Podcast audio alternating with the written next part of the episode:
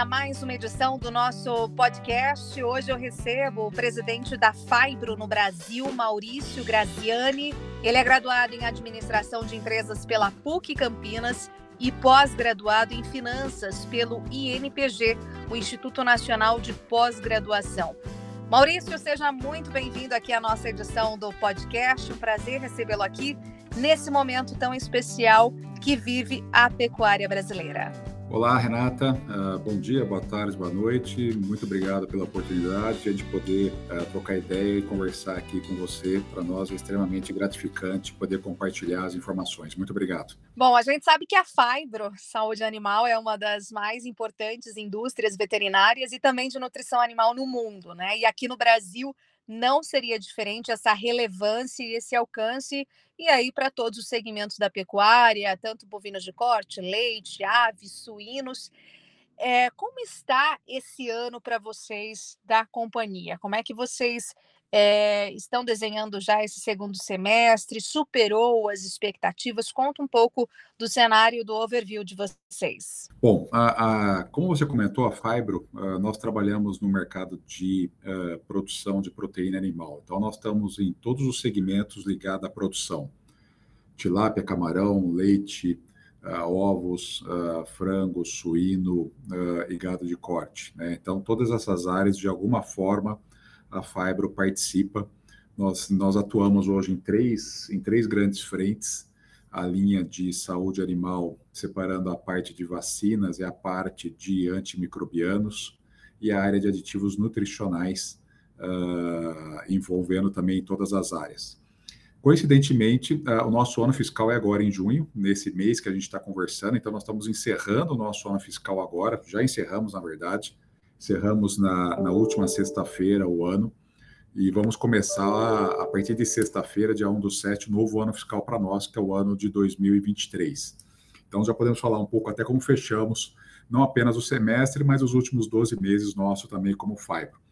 Uh, foi um ano totalmente desafiador, cada ano para todos nós, eu imagino que acaba sendo uh, desafiadores, tem sido, na verdade, nos últimos anos, muito por, por problemas diferentes e coisas diferentes que a gente não tem controle. Né? Os últimos dois anos foi a pandemia, esse ano foi saindo da pandemia, mas a gente teve anos desafiadores que a gente não. Esse ano desafiador, em especial, a questão de aumento de custo, uh, aumento dos preços também, o repasse do preço, a inflação, uh, as mudanças que houveram, seja saindo da pandemia, seja a questão da.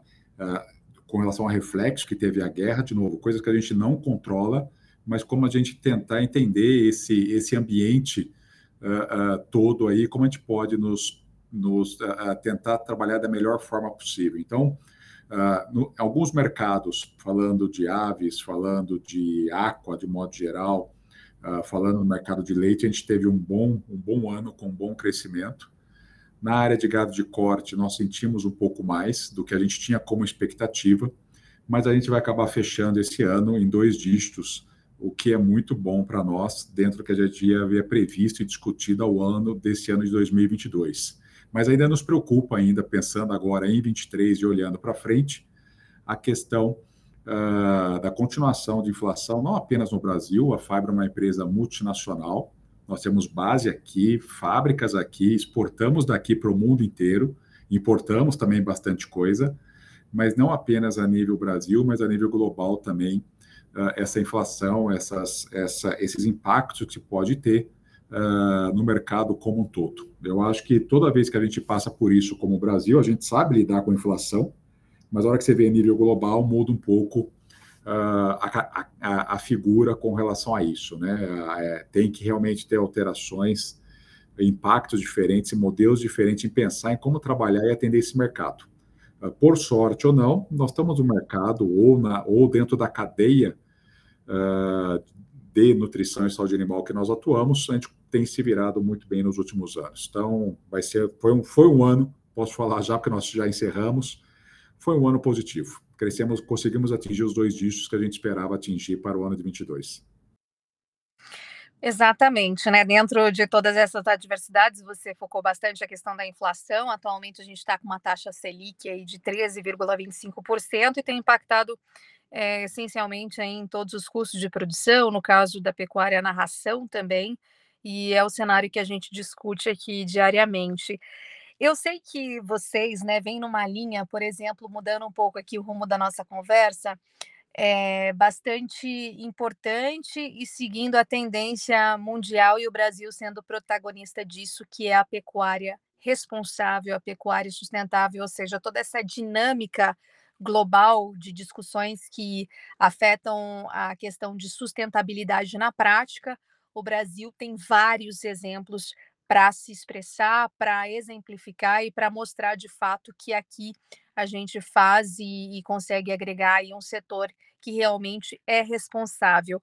Como vocês, sendo uma das principais companhias, vêm trabalhando nesse sentido, Maurício? Uh, bom, Renata, primeiro obrigado pela, pela oportunidade de a gente poder conversar esse ponto. É algo que a Fibro, por muitos anos, vem trabalhando a questão de não apenas desenvolver tecnologias, mas também levar informação, levar educação. A gente tem vários projetos nesses últimos 10 anos Uh, em, em, pecuária de corte especificamente, temos também em outras áreas, mas em pecuária de corte foi o Boi 777, a pecuária do conhecimento, a pecuária, uh, o programa de eficácia uh, de, de, de, carcaça que fizemos junto com, estamos fazendo na verdade junto com Minerva, já tem quatro anos, e agora, um ano atrás, nós lançamos o desafio da pecuária responsável, é algo que nós percebemos que se discute bastante sobre esse ponto, né? Nesse, quando nós desenvolvemos esse projeto, esse desafio, se discutia muito sobre esse assunto, mas a gente não estava conseguindo unir todos os elos. Então, a ideia de lançar o desafio da pecuária responsável foi uma iniciativa da Fibro,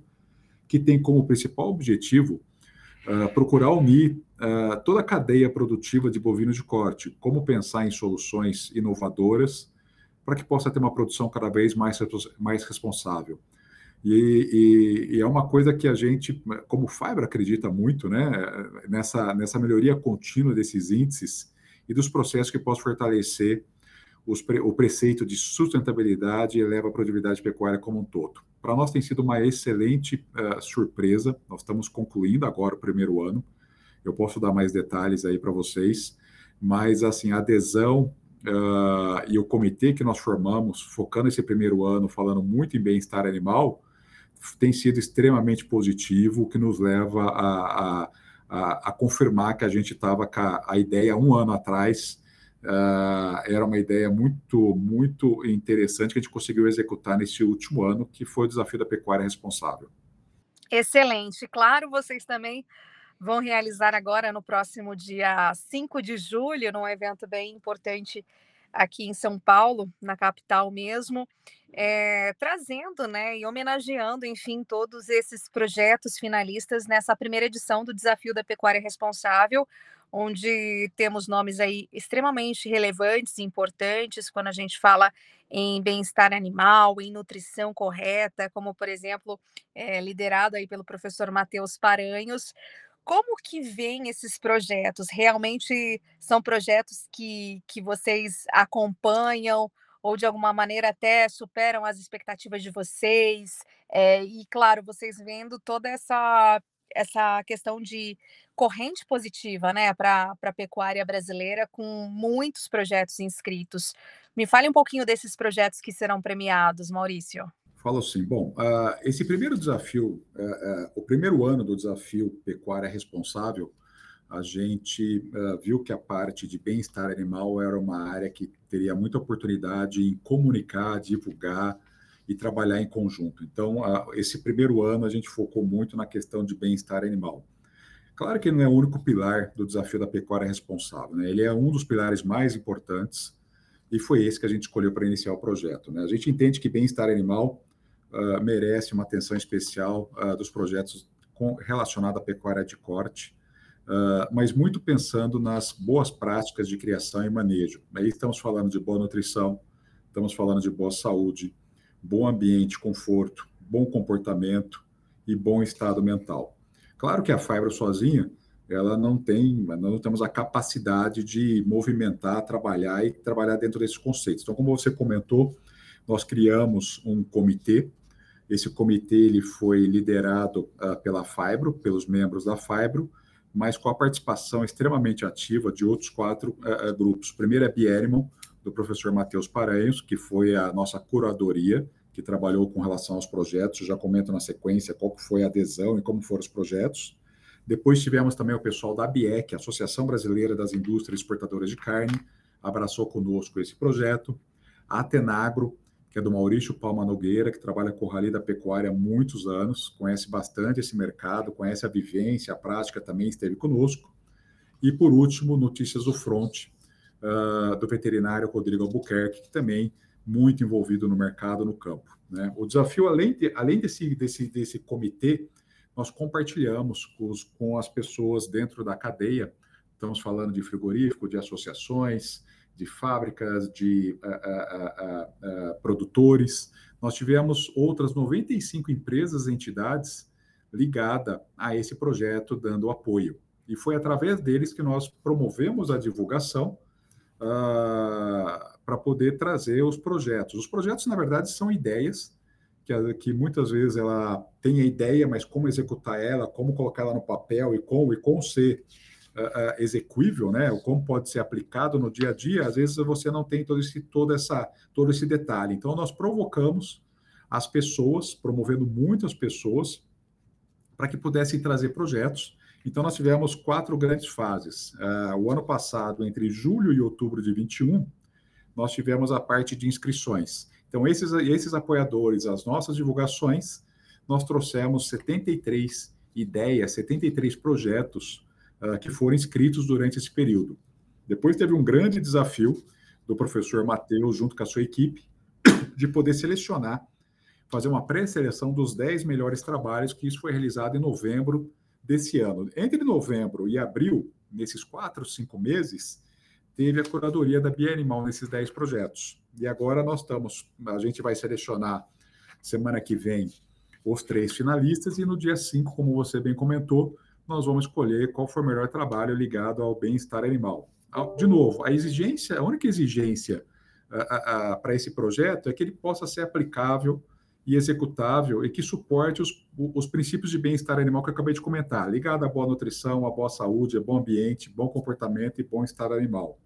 E para nós foi um sucesso, né? A gente tinha algumas métricas para poder comparar em termos de empresas apoiando o nosso projeto e, e projetos que vieram, e superou completamente a nossa expectativa. Estamos muito ansiosos aí para a semana que vem poder comunicar os três finalistas e o grande vencedor, que vai receber um prêmio.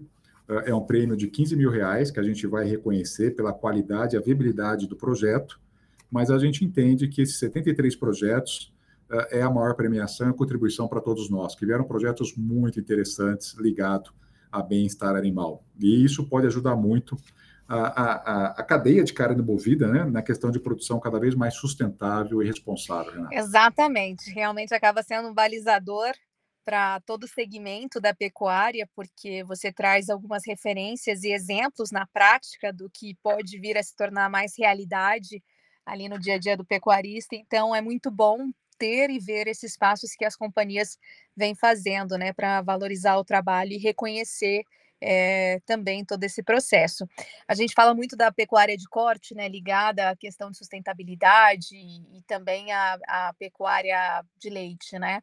Como que a Fibro vem também trabalhando nesse sentido para, enfim, a gente vê um, um, crescimento já nos últimos anos bastante forte dos bovinos de corte, e agora a gente vê uma dinâmica muito interessante acontecendo na profissionalização do setor da cadeia leiteira. Como é que vocês têm observado isso também, Maurício? Bom, para nós esta, essa profissionalização, essa centralização, esses movimentos Uh, a gente viveu isso em aves e suínos talvez há 20 anos atrás, há 15 anos atrás. A gente já teve um movimento forte em leite, em corte que vem acontecendo. Leite, como você muito bem comentou, vem, vem tendo essa centralização. Em aqua, em tilápia, a gente também tem percebido isso. Para nós, uh, a gente vê com muito bons olhos esse tipo de movimento, uma vez que a gente começa a olhar o negócio ou a produção mais como um negócio do que simplesmente um plano B, um outro negócio paralelo, alguma coisa que eu gosto, que eu tenho intimidade, gostaria de fazer, mas não é o meu principal negócio. O que a gente percebe quando tem esses movimentos é que se trata a pecuária de corte ou pecuária de leite, como você comentou agora, como realmente um negócio visando a médio, curto e longo prazo. E para nós isso é fundamental para que a gente possa cada vez mais estar preparado, não apenas para atender as necessidades uh, do mercado doméstico, do mercado brasileiro, dos nossos consumidores, que no final do dia, como consumidores, a gente vai exigindo cada vez mais, mas também a gente está hábil uh, para amanhã, preparado para exportar em outros mercados. Então a gente vê isso em outras proteínas e leite a gente vê um movimento muito forte. A gente também trabalha com alguns programas de educação, de comunicação, assim como pecuária do conhecimento. Nós desenvolvemos alguns módulos pecuária do conhecimento para leite, uh, envolvendo pessoas dentro da cadeia. E para nós é uma satisfação muito grande participar e poder transferir conhecimento, tecnologia e como produzir melhor uh, as proteínas de modo geral. E você colocou bastante também a questão do setor do segmento aqua é também um, um bastante, é, digamos assim, um, uma parcela que a Fibro vem enfatizando bastante, né?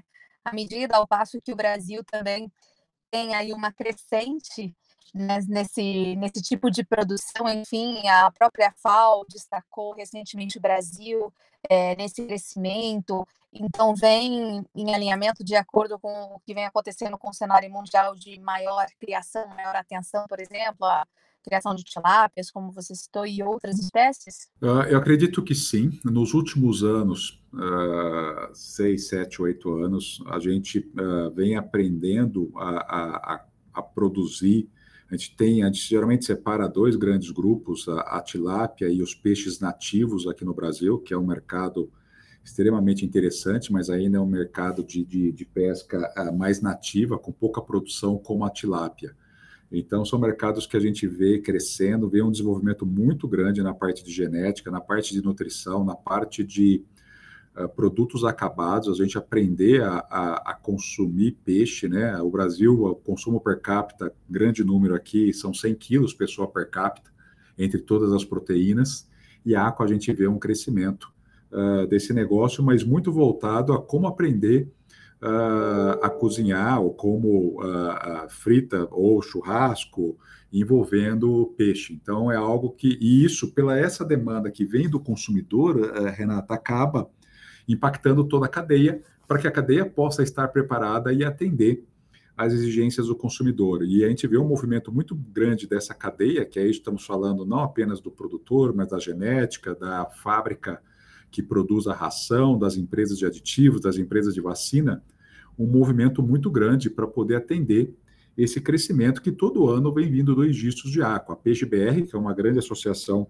que vem trabalhando nesse setor, fazendo um excelente trabalho, uh, tem consolidado os números e tem mostrado essa, essa, esse movimento uh, muito forte e a gente colocando tilápia ou colocando peixe uh, mais durante as nossas, as nossas refeições, né? tendo acesso e, e, e, realmente comendo produtos de excelente qualidade. E a gente vê movimentos de empresas como trabalhando no mercado de aves e suínos também indo para esse mercado uh, de peixe de um modo geral. O que para nós é muito interessante, porque já tem a logística de aves e suínos, tem a logística de peixe, é algo que é simplesmente agregar e poder atender e entregar nos principais lugares e áreas aí para que o consumidor possa ter opção de escolha e alternativas de proteína. Excelente, muito bem colocado então essa questão também do segmento para vocês. E agora em questão de lançamentos, produtos, novidades, o que, que a Fibro tem de oferecer para o mercado ainda já nesse próximo semestre, né? Acabou de terminar o ano fiscal de vocês, inicia outro. O que, que a gente pode aguardar ao mercado? Uh, a Fibro vem sempre trazendo uh, inovações, soluções. A gente como eu comentei no início, a gente trabalha com três grandes uh, pilares, que é a área de saúde animal, aditivos nutricionais e vacinas. Nestas três áreas, uh, a gente tem lançamentos previstos tanto para aves, como para suínos, como para aqua, como para bovinos, uh, visando uh, atuar e trabalhar em novas tecnologias, em, novos, em novas soluções para atender aos problemas únicos dos nossos clientes. O que a gente vem percebendo é que, com o passar do tempo, com as exigências, com a densidade de produção, os nossos clientes têm feito novos, uh, novos desafios e a gente vai estar trazendo soluções tanto em aditivos nutricionais como na área de vacinas, agora para o segundo semestre, uh, pensando em realmente atender essas demandas únicas dos nossos clientes. Muito bom, Maurício Graziani aqui com a gente, presidente da Fibro no Brasil. Eu sempre peço para o nosso convidado ou convidada deixar uma mensagem, uma reflexão. Que, que a gente pode deixar, então, é, agora, né, para todos e especialmente aqueles que lidam com o segmento da pecuária nacional aqui para a nossa audiência. Bom, muito obrigado, Renata, por esse tempo da gente poder conversar e compartilhar um pouco da Fibro. Uh, a minha mensagem principal aqui é que uh, todos nós que estamos envolvidos nessa cadeia, que é uma cadeia fantástica, a gente tem um espaço enorme de poder crescer e produzir com responsabilidade e sustentabilidade. Na verdade, nós já fazemos isso. Estamos, é, como grupo, comunicar cada vez mais e ter várias iniciativas que se pode produzir uh, de uma forma extremamente responsável e sustentável. A Fibro, como parte dessa cadeia, nós acabamos de, de, de lançar o nosso primeiro relatório ESG. Né? ESG é, é a questão de é, environment, ambiente, social e governança, que várias empresas vêm atuando nesse sentido e, como saúde animal, que somos uma das primeiras a lançar um relatório uh, para o público, para os investidores, para todos que têm interesse em entender como que a Fibro trabalha dentro desses três pilares. Então tem um relatório muito completo, muito muito bom que saiu agora semana passada, está no nosso tá no nosso site phc.com, aonde você pode ter muito mais detalhes e aí é o nosso compromisso como Fibro, como player desse mercado de realmente trabalhar de uma forma responsável e sustentável para todas as proteínas, não só agora, mas para frente também. Então, é essa é a minha principal mensagem uh, ao grupo. Temos que comunicar e trabalhar muito claro. Perfeito, muito obrigada. Foi um prazer tê-lo aqui conosco na nossa edição do podcast. E para vocês que nos ouviram, nos escutaram, um excelente dia também e até o nosso próximo episódio.